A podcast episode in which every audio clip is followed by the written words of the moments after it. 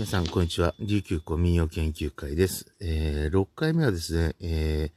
ー、歌そのものをいろいろ解説をしたり、またですね、えっと、えー私の相方も時に参加してですね、えー、ざ、えー、ざくわらに、えー、身を研究していく上でなんかちょっと詰まったあるある話だとか、まあそういったこともしていこうとは考えているんですが、その前にですね、一つ、えーお話したいことがあります。というのがですね、えっ、と、まず琉球の音楽にも日本音楽と、日本音楽の一部として、やっぱり、えーうん、日本全体の音楽の中で共通するものの内容としてですね、えっ、と、歌の中に歌い物と語り物というものがあるということをお話ししたいと思います。まずですね、えっ、と、歌い物と語り物、歌い物、語り物というカテゴリーがあります。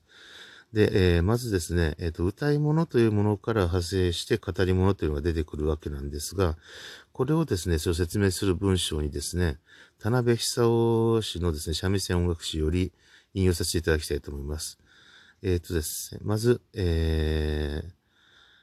えー我が国の三味線音楽は大きく分けて歌い物と語り物とに区別される。例えば、というところがあって、まあ、そこに、えー、これ長歌というのが出てくるわけで、これは歌うといい、時は図や清本などは語るという、というふうにですね、まあ、あのー分けられているわけですが、その、えー先に、こう、具体的な説明があります。えーこの両種の区別には、区別は何によって定められるかという、えーいうに、その起源に遡って言えば、各の、えー歌の句ですね、の音楽的形式を主とし、その文学的内容を銃として扱う場合にはこれを歌うと言い、これに反してその文学的内容の表現を主とし、その音楽的形式を銃として扱う場合には、これを語ると称するのである。というふうに、えー書いてあります。でですね、例えば、えー琉球舞踊とかには自歌という言葉が使われます。自歌です。で、それは歌うんですね。字の、えー、踊りの字として。えーまたあの、八重山古典音楽なんかやる方は、八重山歌いっていう言い方をします。つまり、歌うんです。つまり、えー歌詞が、えーあるもの、えーそれをですね、えーまずメロディーというのに従って歌詞を読み込んでいく、歌っていく、ということが、えー作業として出てくるわけで、えーメロディーは一定である程度なければならない。でそこに歌を乗せていくというような形であって、えーまあ、要は歌うっていう形になるわけですね。ですが、あの、フリーで歌うようなその歌謡、代表的なもので言えば、沖縄本島で言えば、ナークニーであるとか、えー、宮古であれば、東ガニでつくものですね。イラブ東ガニであったり、東あとは、えー、まあ、東ガニの中でも、まあ、東ガニアヤグというのもあれば、まあ、あとはカニスマというのもあったりします。えー、あとですね、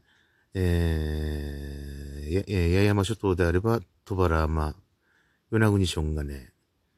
とかですね、えー個人の、えー選択で歌詞が選べる。で、感情を乗せていくっていう、感情を歌い込むっていうものもあるわけです。で、往々にしてですね、民謡の要素高いものっていうのはですね、やっぱり歌い物なんです。で、えー歌い物というのはやはり、そのですね、えー歌詞の内容というのを主にこうして、えー歌い込んでいくわけですから、当然感情がすごく入るわけです。えーこの両者っていうのを簡単にちょっと対比したいかなと思うんですが、えっ、とですね、例えばですね、えー沖縄本島民謡で、えーよく最初の方に習う曲で、アハ節っていう歌があります。これは、あの、ものによって、団体によってはですね、えー新人奨励賞なんかのコンクールの課題曲になっていたりします。えっ、と、この曲をですね、その、そのまま、筆書いてあるように、あるいはそのまま、平に歌っていくというやり方もあるわけです。例えばですね、メロディはこうです。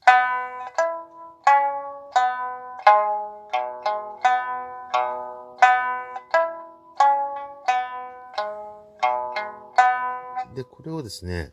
えー、譜面で書いてあるのをそのまま見込んでって、まあ、いわゆる、えー、型、えー、歌うというものではなく、えー、語るという状態にしない。まあ、語るという状態だと普段、えー、このもともとあったやんばるの母、えー、国神村の母ですね。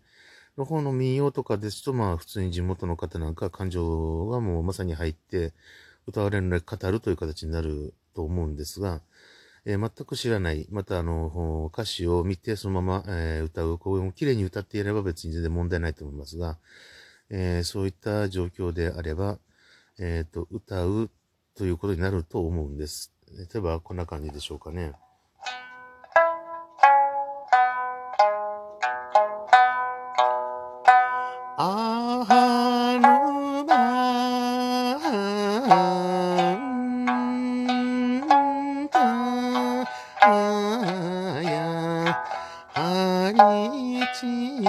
の背が。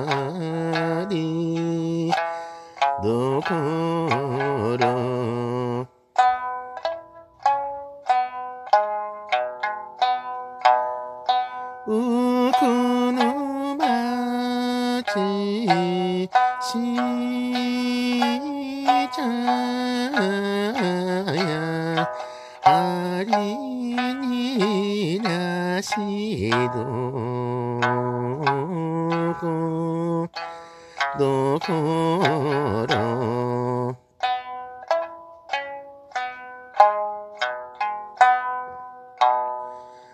まあこんな風にですね、兵に歌ってある場合っていうのは、やっぱりそれは、えー、それで、えー、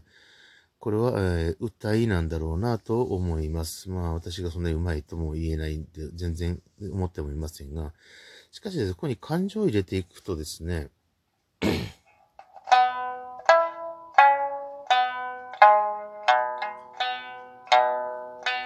あ あのなうんたやはりちむいが可乐。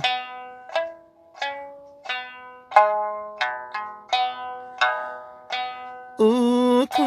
鲁玛吉西伊。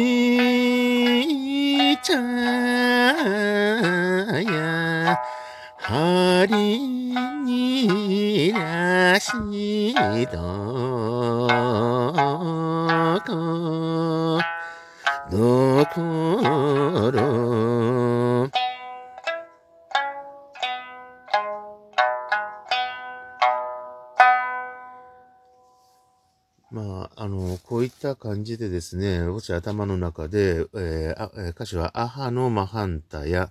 アハっていうところのもう崖、ものすごい崖ですね。えー、断崖絶壁のここというのは、あのー、肝ですがれないところなんですよ。本当に、えー、そ支えになるところがない、恐ろしいところがある。まあ、そこからまあ、まあ、景色も見えるわけですが、すごいところなわけ、こういう許せないところなわけです。えー、その、えー、ところですね、アハというところの中の、えー、中央の、えー、祭りなんかやる場所は、まあ、半田なんです。で、浮くというのが、そこの、えー、あざ内の一番奥まったとこなんですが、そこの松の下というのは、えっ、と、煮なしどころというのは、あの、寝、寝ることをしても大丈夫なところ、つまり心が安らげるところという意味合いも持っています。つまり、えーと、そういった意味合いの、えーとえー、感情と入れるか入れないか、前に先に歌った方には、全くそこを勘案しないで歌詞を読み上げています。しかし、えー、2回目に歌ったところには、若干その風景というのを頭に入れて、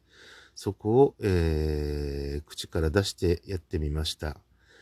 えー、やっぱりですね、よく、えー、私は自分の元の習ってた師匠などからは、えー、民謡は語りだよ、語りなさいよ、というふうに教えられていました。え、そういった、え、教え方をされる先生でした。